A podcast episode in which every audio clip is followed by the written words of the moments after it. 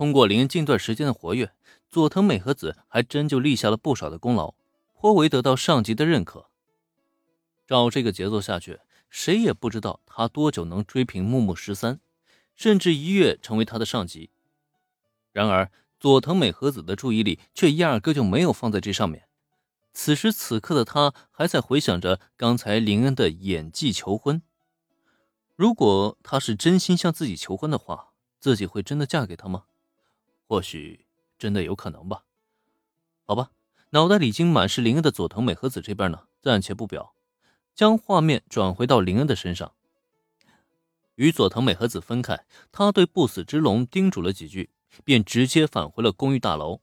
在这里。冲野洋子、小兰还有原子三个女孩正在焦急的等待呢。毕竟发生这种事，谁也不知道最后迎来的是个怎么样的结局。那么，随着灵的归来，解约书往前那么一摆，冲野洋子顿时是喜极而泣。曾经社长要求的枕边营业给他带来了极大的压力，再加上最近发生的一连串跟踪以及入室事件，就更加让他的精神濒临崩溃的边缘。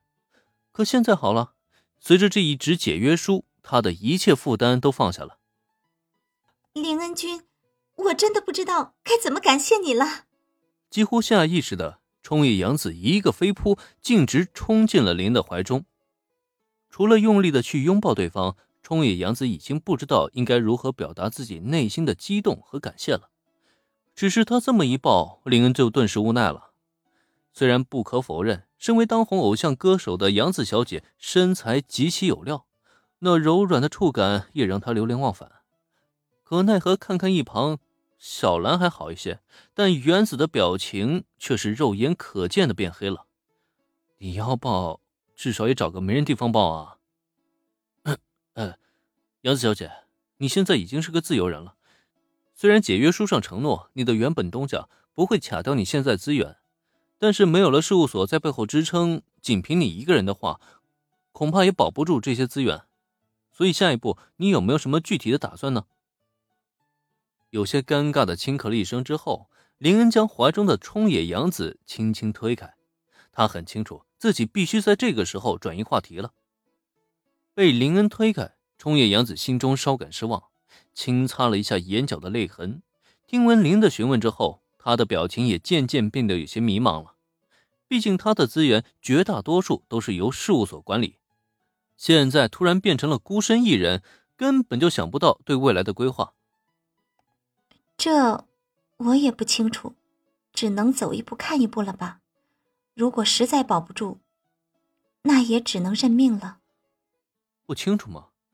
那杨子小姐，你要不要考虑一下我们事务所呢？虽然只是一个小的事务所。资源也不算充足，但总体来说前景还是不错的。而且到了我这里啊，我起码能保证你不再遇到之前那些混账事。所以，林恩的询问也并不只是单单的为了转移话题而已。其实从接到打卡任务开始，他的心里就一直在琢磨：如果冲野洋子与他的事务所解约后，自己能不能把这个正当红的偶像歌手给拉到自己麾下？如果真做到了，那不必说，自家事务所的牌面就真的太足了。毕竟要知道，别看下午茶乐队和霞之丘诗雨在网络上都很火热，可那也仅仅只限定于特定的群体之中。说白了，就是流量的红。可冲野洋子不同啊，他可不仅仅是流量的红，而是带有国民度的红。不信的话，可以走到大街上问问那些普通的路人，他们是知道冲野洋子。还是知道下午茶乐队呢？答案肯定是前者无疑了。因此，林恩只要是拿下冲野洋子，那么带给他事务所的好处啊就太大了。当然了，以冲野洋子现在的咖位，只要放出风声，必然会引起众多事务所的争抢。相比那些成名的大型事务所，林恩这边还真就占不到任何的优势了。如果考虑到未来发展，他被拒绝也绝不让人奇怪。但此刻看冲野洋子嘛，加入林恩君的事务所，啊，我当然愿意。